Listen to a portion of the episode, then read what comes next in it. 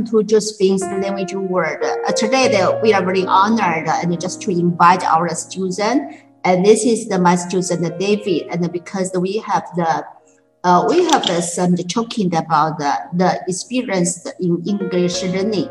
So uh, we just said hello to David. Hello, David. Uh, hello. Uh, good morning, teacher. So this is your the first time to come here, right? Yes. So I would like to ask you the yeah before the that do you have the such kind of the experience and then we just like to record some of the videos like this one or no? Uh, this is my first time to come here. Yeah. Uh, I am so excited. Uh, I hope I have a better presentation today.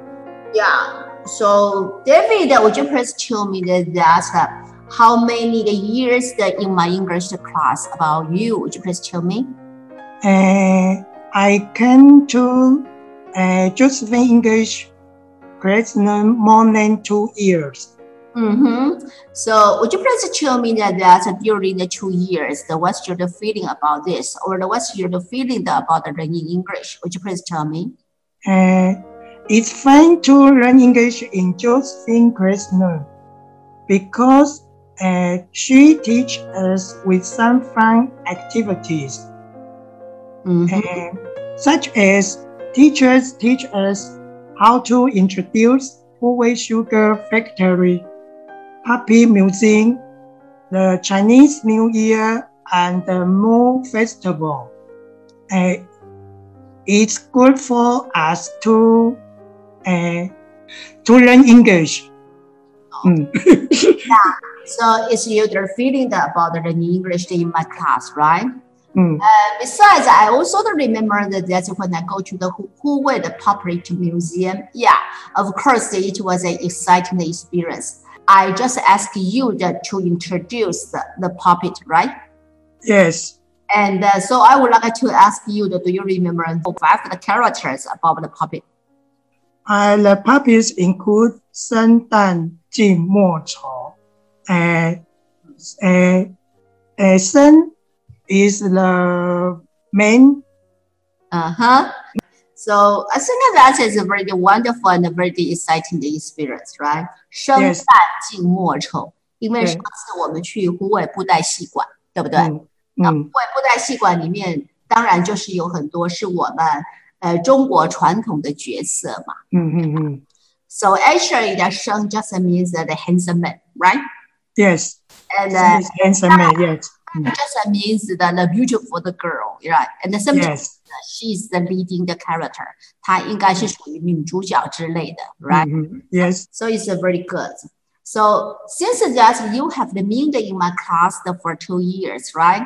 So would you please tell me that, that according to your experience, what is the most difficult to you? What is the most difficult for you to learn the English? Would you please tell me? Uh, I think the most difficult part of in learning English is to persist. Yes, persist. Persist. Mhm. I, I think the most difficult part of learning English is to persist. Mm. And we tend to give up easily Mm. when encountering difficulty in learning English. Mhm. And I plan to watch English program on TV every day before, Mm. but it ends fa- fa- failing in achieving my plan because of my laziness. So I think persistence is the most difficult tool of learning English. Yeah，所以你会去觉得说学语言 最难的地方是在于我必须要坚持到底。坚持对，就是我们很容易放弃这样子，嗯哎，尤其遇到困难的时候，哎， So you'll find that the actually to keep going and always keep going. Sometimes this is the most difficult, right? Yes, I think keep that going is most difficult. for everyone because everyone tends to give up easily. Yes, 就是对每一个人就是很容易去放弃，为什么 ？Actually, just as we know, the English learning or the language learning is a long way to go, right? Yes, it's very long way. It's a very long way. 所以这个吗？所以我们很容易因为看不到成果就放弃，因为它需要真的很长很长的时间这样子。对啊，嗯所以所以我常常都是跟我的学生讲，是不是？我记得我也常常跟你们讲嘛，就是学习语言其实基本上它就是一辈子的事情， 对不对？对对，真的是一辈子。真的是因为太久，所以很容易就放弃。对，真的就是一辈子的事情这样子。然后我们就是会去觉得说，哎，我好像为什么我永远都看不到尽头这样子，对不对？啊、对，嗯，我我以前我以前曾经发狠起来，大概三十几年前那时候，我发嗯狠起来，我要学英文的时候，有一天我真的是早也念晚也念，然后我就去问我自己说，呀，OK，我我这样念，有一天我会不会整个英文全部都了解，对不对？嗯嗯嗯 But actually, I told myself that it, it was impossible, right? Actually, right? Mm. Because just as we said that it is a really the long way that to go. So, 对对对，yes，嗯 so actually you find that that's the, yeah, uh, to persist, to persist it actually is very hard. 对吧？嘿 嘿，这个是没有错，就是我对，坚持真的是很困难。哎，呃正因为坚持很困难，对不对？嗯啊，嗯嗯，坚持很困难，so that's why that we need to persist. 嗯嗯嗯嗯嗯 we can do this, it just means that we succeed, right? 嗯 So if we always keep going on, then we can just succeed in English learning. 应该是这样子一个东西在嘛，对不对？嗯嗯所以就要变成说，我们可能就是必须要每天都去都去提勉我们自己，或者是说每天都去告诉我们自己说，OK，and、we needed to do something.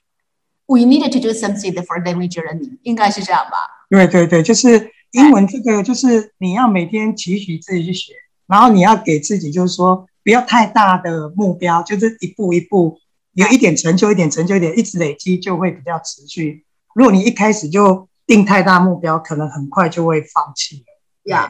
Since you told me that actually that you understand this, so would you please show me the, your example? I mean that David in your daily life, the, how do you learn the English and just to tell yourself never give up?